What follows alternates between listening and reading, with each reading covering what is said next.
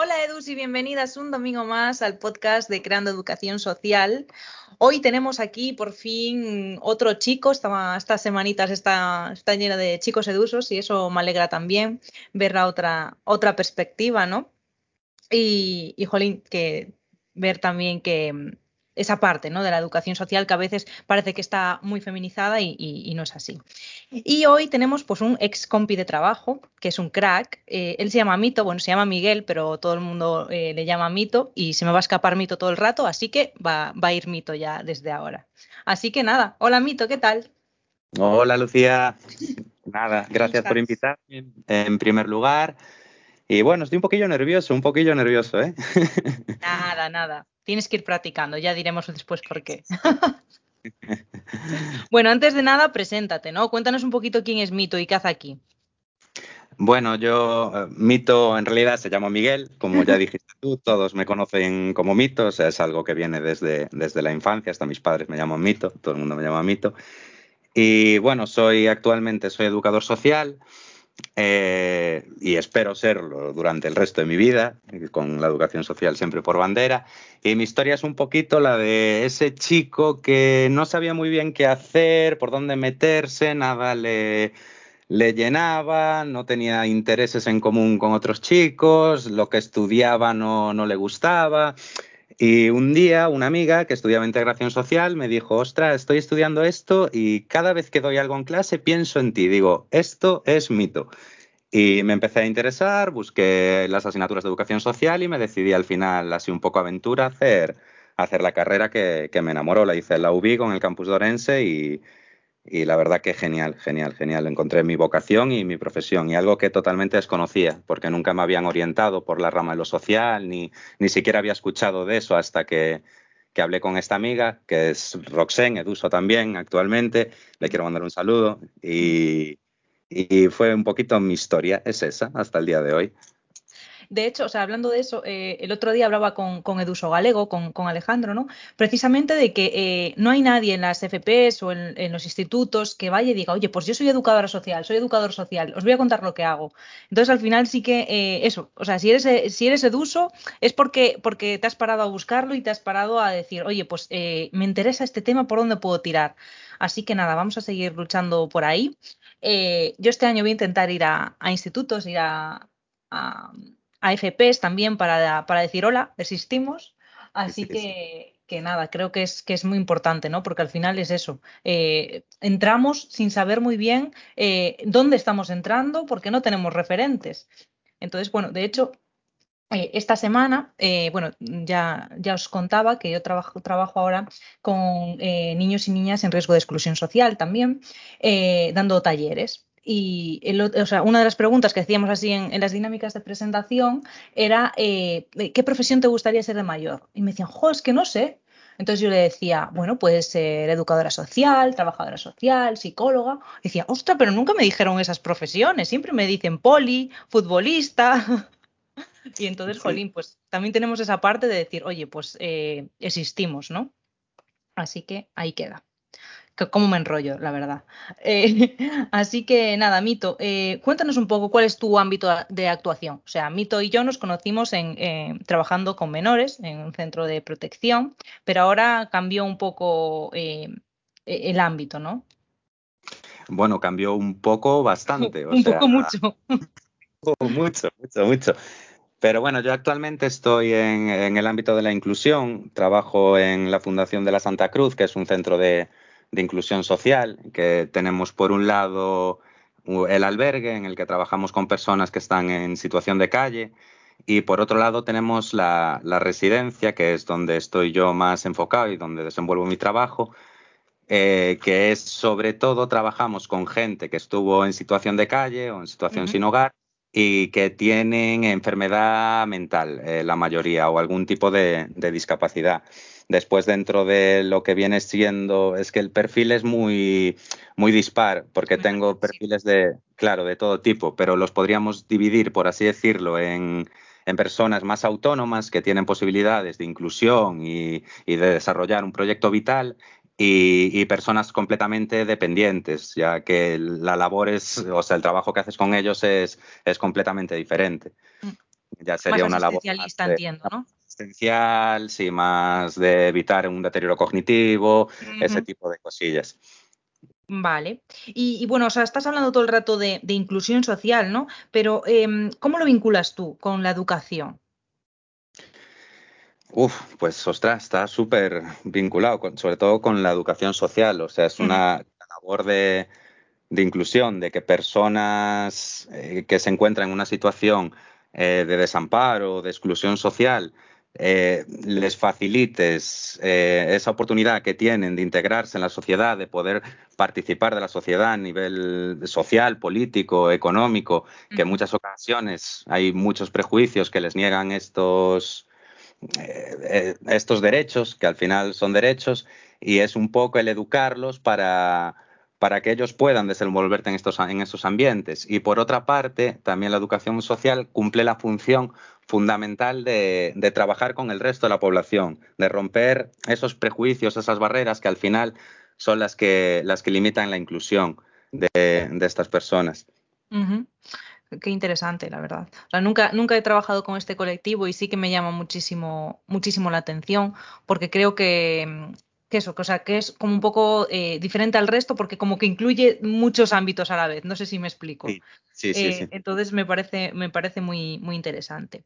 Em, hablando de, las acciones eh, inclusivas, ¿no? Como estabas diciendo ahora, em, ¿qué dificultades te encuentras tú o bueno, os encontráis como, como equipo al realizar estas, estas acciones inclusivas? Pues todas las del mundo, dificultades, todas las que pueda haber. O sea, podríamos ir dividiéndolas en grupos, por ejemplo. Yo creo que la mayor dificultad que existe para llevar a cabo una inclusión plena es el prejuicio que tienen las personas con, enfermedad mental en la sociedad. Al final, la enfermedad mental es algo que está muy arraigado en, el imaginario colectivo de las personas de algo peligroso, algo que da miedo, ese término de locura que, se utilizaba, de locos, o es tan despectivo que ya sitúa a esa persona, ya le construye una biografía sin conocerla o sin saber cuáles son sus capacidades. Ya enfermedad mental suena peligroso a, todas esas clases de, prejuicios que tienen, que al final cierran un montón de puertas. Esta puede ser quizá la principal, la principal problemática que tenemos los educadores sociales a la hora de, realizar una, una acción educativa, el conseguir un empleo es, muy, muy difícil. No creo que conozcas a muchas personas con, enfermedad mental, como puede ser un trastorno bipolar, trabajando en una empresa, cara al público, o una persona con esquizofrenia, ¿sabes? No, no se suelen ver trabajando. Ahí hay un, un bloqueo muy grande a la hora de llevar a cabo una inclusión plena. Por otra parte, tenemos la problemática en sí de, la enfermedad mental, que en muchos casos, que yo creo que pasa en todos los ámbitos de la vida y en todos los ámbitos que trabajamos los educadores sociales, que hay personas con las que no, no, logramos llevar a cabo una labor educativa, no, porque no quieren, porque no son capaces, igual porque su discapacidad no se lo permite, por un montón de, factores que esa persona pues no quiere, no quiere incluirse en la sociedad o no quiere participar de ciertas eh, acciones o, se cierre completamente a, tu intervención o a ti como persona, no te cuente cosas. Eso también es otra problemática muy, muy importante que dificulta al final estas acciones educativas. Sí, estaba pensando ahora mientras estabas hablando eh, de una charla a la que asistí pues hace un mogollón de años. Eh, estaba eh, estudiando en, Santiago en la carrera que, o sea, era sobre sin, hogarismo, ¿no? Aprendí una barbaridad. O sea, en esa charla, de hecho, hablaban sobre, sobre las casas estas que se llevan ahora, sí que es así como tiene un término americano, que ahora no me acuerdo, housing first o algo así. Bueno, no sé, si alguien nos lo puede decir que para no quedar así de bueno, pues estaría, estaría guay, ¿no? Que me parece eso, súper interesante, pero al final siempre hablaban que eh, es un colectivo con el que tienes que trabajar de forma eh, totalmente voluntaria, o sea, más que en otros colectivos, porque hay personas que están muy reacias al sistema y no quieren entrar, entonces, eh, pues es, ahí está la, gran complicación, ¿no? Claro, además es que también venimos de, a ver, a mí los perfiles no, no, me gustan porque una persona es única y inigualable, o sea, no, no me gusta construir un perfil para aplicárselo a, a, todos en general, pero sí que hay muchas situaciones que es gente que viene de estar muy quemada con la sociedad, muy quemada con las instituciones, muy quemada con, con los trabajadores de, de, lo social, que al final hasta odian la sociedad en su conjunto, ¿sabes? Y es muy, muy, muy complicado. De esas personas que pasaron situaciones muy complejas de calle, que se sintieron eh, abandonados, que no confían en nadie, es, es muy complejo. Y eso ya, si lo sumas a, a tener una, un trastorno psiquiátrico, una enfermedad mental, ostras, es, hay casos que son muy, muy duros, muy duros de intervenir. Sí, tal cual, tal cual. Eh, y, jolín, y más ahora, o sea, estaba pensando eh, durante la pandemia, ¿no? Que, que, por ejemplo, en Vigo sé que, que eh, pusieron a las personas eh, sin hogar, bueno, no sé si está bien dicho el término, personas sin hogar, personas en situación de calle, no sé cómo, cuál es el sí. término adecuado. Yo, personas en situación de calle, prefiero. Personas en situación de calle, vale. Sí. Eh, pues eh, eso, que le, que le, habían proporcionado pues eh, pabellones en los que estar, o sea, que como que se había ahí parece que pon, poniendo parches, ¿no? Y, y, que al final, pues eso, fue durante la pandemia y después, pues otra vez, eh, pues ala, eh, a la calle y, y, ya está. No sé si vosotras vivisteis esto, si estuvisteis trabajando durante la pandemia. Eh, sí, nos, a ver, nosotros durante la pandemia lo que hicimos fue a las personas que están en situación de calle, como los albergues son temporales, sí. eh, los acogimos indefinidamente. Eh, de hecho, participaron en los planes de vacunación y, y, les dimos pues ese cobijo en, dentro de lo que pudimos, dentro de la capacidad de, que nos permitían los protocolos y de la reducción de plazas, etcétera, etcétera. Pero bueno, de hecho, aún a día de hoy tenemos eh, gente conviviendo en, en albergue que, que, llevan desde el principio de la pandemia. No les dimos esa patada de claro. darlos de un sitio para otro, de estáis aquí una semana, la siguiente allí, ahora que la cosa se relajó más a la calle, ¿sabes? Porque no, no tampoco es nuestra forma de, de obrar. Sí, es que me, me, parece terrible. O sea, precisamente es, es, una semana, ¿no? Lo que tienen, lo que pueden estar. O sea, recuerdo algo así. Eh, sí. Que lo hablaban, ¿no? En la charla, que eso, eh, pues que hay gente que rota, ¿no? Por ejemplo, por eso, por toda Galicia, porque no puedes estar siempre en el mismo sitio. Y me parece eh, algo terrible. O sea, y no sé cómo está funcionando así. O sea, es que no, no le encuentro sentido alguno. O sea, y creo que es algo en lo que hay que intervenir, no sé. Sí, sí, sí, sí. Hombre, nosotros ya te digo, desde luego tomamos esta medida y, y, fue como lo más factible que vimos. O sea, al claro. final no dejar a esa gente desamparada y en, en, en la calle con, con, la que estaba cayendo. Claro. Que hablando de, de, eso, del COVID, también me, me, vino ahora a la cabeza que, claro, yo cuando entré en inclusión, ostras, fue una de, de esas cosas que también nos complicó mucho, mucho la vida, el COVID, porque hacer educativas para in, eh, incluir a personas en la sociedad cuando hay una pandemia que básicamente yeah. está haciendo todo lo contrario, que todos nos claro. distanciamos, que no quieras juntarte con la gente, eso nos dificultó muchísimo. Y de hecho la inclusión que empezamos a enfocar fue más una inclusión dentro del centro, eh, de, que todos participen en, pues, en actividades, en acciones educativas, en educarlos para, eh, para ese COVID, eh, pues intentarles explicarles qué es el COVID, eh, que sepan manejarse en el momento que ellos salgan eh, del centro a, pues eso, a, a, pues a construir su proyecto vital, claro. Sepan desenvolverse con, con esta pandemia al final. Ostras, claro. Claro, es que, es que es lo que tú dices, ¿no? Que al final es que es un momento en el que eh, es cuando más aislamiento social hay eh, para todas eh, y, y, jolín, esas personas ya juegan con una desventaja absoluta. Sí, Entonces, sí. pues eso, es, es, es bastante, bastante complejo. También, eh, o sea, yo pienso mucho cuando veo a, a personas en situación de calle, eh, en que muchas de ellas eh, o sea, casi todas, yo casi todas las que veo eh, están acompañadas con, con, mascotas, ¿no?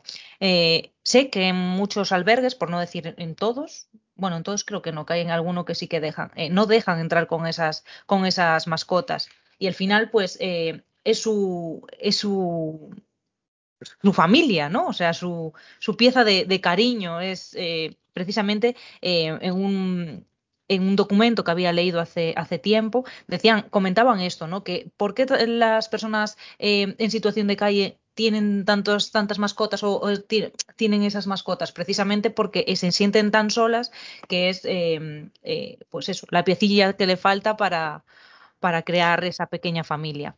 No sé si vosotras y vosotros contáis ahí con, con alguna persona que tenga animales, si se puede tener o no. No, eh, la verdad que, que, no, que en el centro no está permitido tener animales y no, no contamos con ninguno que, que haya venido así últimamente con, sí, con, con, algún animal, pero sí que es cierto que, que les encantan, eh, o sea, les apasionan los perros y, y todas estas cosillas.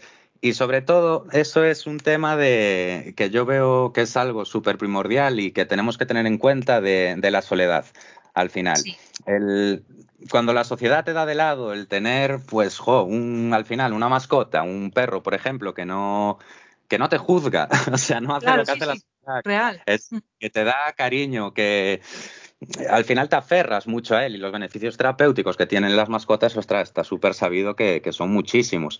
De hecho, yo ten, tengo ahí un proyectillo que a ver cómo marcha, de poner, ya que tenemos una huertita, poner unas gallinas y, Ay, qué guay. y que se relacionen allí y tal, que puede molar mucho. Pero el tema de la soledad es, es, es muy duro, muy, muy duro. Yo tengo muchos eh, residentes que de hecho manifiestan que ellos prefieren estar en una residencia conviviendo con, con más personas que, que, volver a sentir esa soledad, ese, eh, ese abandono, eso de estar solo, de que la sociedad te da de lado, de no tener nadie con quien hablar, de cosas tan fuertes como es que si me muero mañana, nadie se enteraría, todo el mundo, ¿sabes? En plan, no me encontrarían hasta que pasasen dos semanas, pero son cosas que a mí me han verbalizado, ¿sabes? Y que son muy duras. Tal cual. Y, y Jolín, y, y las personas eso, que están en, en, en situación de calle, que, que, están, pues eso, en cualquier acera, eh, la forma en que las personas la, las miran es, eh, no sé, o sea, yo a veces me quedo con esos detalles, porque no sé, debe ser de formación profesional o algo, y, y Jolín, me da, me da como muchísima rabia, ¿sabes? O sea, es entre o sea, es que no quiero decir estas palabras, pero sí, porque es así. O sea, la sensación es como entre pena y asco, es una cosa así, no sé, es lo que, lo que me parece, ¿no? Que se transmiten en ciertas miradas. Y es muy triste eh, estar tú en, ese, en esa situación y, y, vivir eso. O sea, me parece algo terrible. Sí, es que a ver, al final, yo qué sé, yo todo esto lo hilo mucho con, al final yo donde hago más intervención es con con enfermedad mental, sí. eh, trastornos psiquiátricos, y al final está todo muy ligado a, sí. a, eso. Si personas que están en situación de calle probablemente acarreen detrás, pues, situaciones conflictivas, situaciones igual de consumo, que desembocaron en, en, pues en eso, en trastornos psiquiátricos, en ciertas enfermedades, que al final está, es lo que te decía antes, está todo en el imaginario colectivo de la persona, de tú ves hay un, pues es una persona que está en situación de calle, desaliñada, igual con un comportamiento algo errático o igual no, porque está, igual está durmiendo en un portal, y que eso una persona que es que no me gusta decir normal, a veces se me escapa porque yo creo que normales no, no hay nadie. Común, vamos a dejarlo en común. Eh, claro, común. Eh, para una persona común eso es un comportamiento errático, ¿sabes? Igual esa persona simplemente está ahí porque está cansada, ¿sabes? O es nada más, pero ya se crea ese prejuicio, ese, el prejuicio al final de, de, eso, de loco, porque yo me acuerdo, o sea, yo ahora mismo estoy trabajando en un centro que está al lado de, del barrio donde yo me crié. Y, y, mi abuela, cuando pasábamos, eh, siempre me decía, uy, cuidado, ahí no te acerques, que eso está lleno de locos, ¿sabes? Con ese término despectivo de, de locura, como si fuese algo peligroso. Y después nada tiene que ver, o sea, si profundizas, hablas con ellos, si les das un poco de, de cariño, de aprensión, de simplemente de, joder, estoy aquí, de necesitas algo, te das cuenta que, que en muchos casos son personas maravillosas. O sea, Tal cual, sí, y otras no, como pasa en, en todos no, los sitios, ¿sabes? O sea, pasa en no. todos los ámbitos, en todos los Claro, ámbitos. exacto, Con- no. Sí, Exacto. sí. Pues háblanos ahora, sí, ya para terminar, eh, de tus super proyectazos que haces en el centro, porque bueno, eh, Mito tiene ahí mogollón de ideas super guays, es un, un tío que no para nunca y que vive mogollón la educación social, así que jo, cuéntanos un poquillo ahí tus experiencias. Eh, pues proyectos llevo muchísimos y más que, que me tengo la manga guardados. Eh, ahora mismo estoy dando eh, talleres formativos, o sea, bueno, son cursos formativos de fondos europeos formando a, las personas para poder acceder a, los certificados de profesionalidad. Eh, también doy clases de informática que no se quedan en, eh, en Word, Excel y, poco más, sino que mis clases son chulas. Yo que sé, creamos videojuegos, hicimos un videojuego inclusivo. Sí, sí, sí. De hecho, el videojuego está chulísimo. Es un videojuego sobre eh, Inclusion Man, se llama, y va sobre un chico que va ayudando a las personas por el universo a, incluirse en la sociedad y lucha contra los ¡Qué guay! ¡Qué guapada! me encanta. Sí, sí, todo hecho con PowerPoint, o sea, una chulada, ya te digo, una chulada. qué guay, genial. Eh, o sea, ya no me quedo en lo básico, ¿eh? No, no, ya te digo. Eh, después, fuera de cursos oficiales y actividades que desarrollo yo en, el centro o que desarrollan mis compañeras, eh, pues clases de música, porque creo que la música, ah, además de que me apasiona, es una herramienta para comunicarse, para eh, enseñar todo aquello que no puedes mostrar con palabras, comunicarlo con la música. Y es algo que activa áreas del cerebro eh, súper importantes. O sea, que ves personas que igual tienen un trastorno de... Eh, pues estoy un poquito nervioso, no sé. de, ay, esto que se te olvidan las cosas, ahora me está pasando a mí. Eh, ay, no me sale la palabra. Ay, no sé. A ver, cuéntanos, cuéntanos. Eh, joder, pues yo qué sé. Alzheimer, dices. Alzheimer, joder. Ah, vale. Al cielo. vale, vale. Eh, pues yo qué sé. Que por, ah, bueno, hoy lo estamos grabando, estamos grabando esto a día 21 del 9 y hoy es el Día Mundial del Alzheimer. Correcto, correcto, por eso se me olvidó, ya está nervioso. Sabía que lo tenía que mencionar. Y pues que eh, cuando hago estas, pues estos karaokes o em, estas clases de guitarra o estos grupos de canto, que ves que tienen momentos de, lucidez, de, de que en estar ahí anodinos en, su silla, pues se activan, te empiezan a contar, te empiezan a hablar, empiezan a recordar y así pues con muchos otros trastornos. Eh, es algo súper guay ese proyecto. Ahora mismo estamos dándole muy duro a la guitarra, muy, muy, muy duro. Bueno, guay. Sí, sí, sí. Y está muy guay. Bueno, Navidad hacemos coro, los sábados cantamos, eh, hacemos cosillas así. todo relacionado con la música. Hablamos sobre historia de la música. Está, está muy chulo.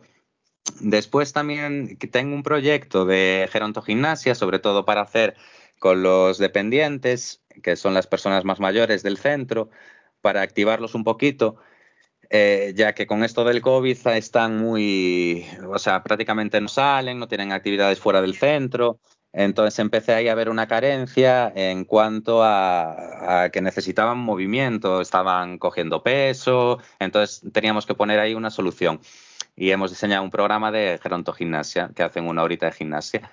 Después, con los eh, autónomos, eh, la gerontogimnasia se les queda pequeña, entonces yo que estoy muy metido en este mundo de las artes marciales chinas y, y tal, hacemos cositas de yoga, tai chi, eh, de vez en cuando hacemos algo de kung fu. Tengo un par de personas que fueron exboxeadores y hacemos algo de boxeo muy de vez en cuando, muy de vez en cuando, pero que, que, está muy guay.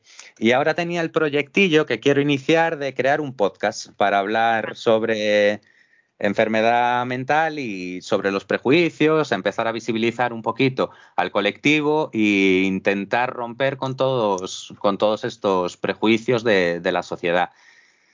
Y es lo que llevo en el centro. Después, así ya a nivel personal, pues igual charlas en institutos eh, para visibilizar un poquito la carrera de educación social, de nuestra profesión, como bien hablábamos al principio. Y poquillo más porque me, harían falta dos horas más al día. me suena, me quiere sonar. Eh, bueno, pues eh, desde luego si sacas ese podcast, yo creo que la gente que, escucha Creando Educación Social eh, va a ir todo a escuchar esos podcasts porque parece, vamos, me parece súper súper interesante. Así que si el momento en el que se lleva a cabo, no os preocupéis que por aquí estaréis informadas e informados. Así que espero, espero que sea prontito porque pinta muy, muy guay. Y nada, aquí lo mismo te hacen un videojuego, que te boxean, que, vamos, que cantan. Es una maravilla. Montamos un foro. Ostras, está, está realmente guay porque realmente, pues oye, pues se tocan, se tocan todos los palos, ¿no? Que es lo que, lo que se necesita. Así que, qué genial. O sea, chapó y mi más eh, sincera enhorabuena porque creo que eh, has aportado mucho ahí en esa, eh, con esas vidas, ¿no? Yo creo. Así que nada, Mito, jo, pues muchas gracias por participar, por contarnos cosas tan interesantes. Eh, es que sigo pensando en el, en el videojuego. Me parece maravilloso. Y, pues, pues eso, que muchas gracias y, que te escuchamos por aquí. De hecho, eso, cuando tengas el podcast podemos hacer un, podcast a, dúo entre, entre los dos. Por supuesto. bueno, pues nos vemos la semana que viene, Edus, y nada, pasad buen domingo. Un besiño, chao, chao.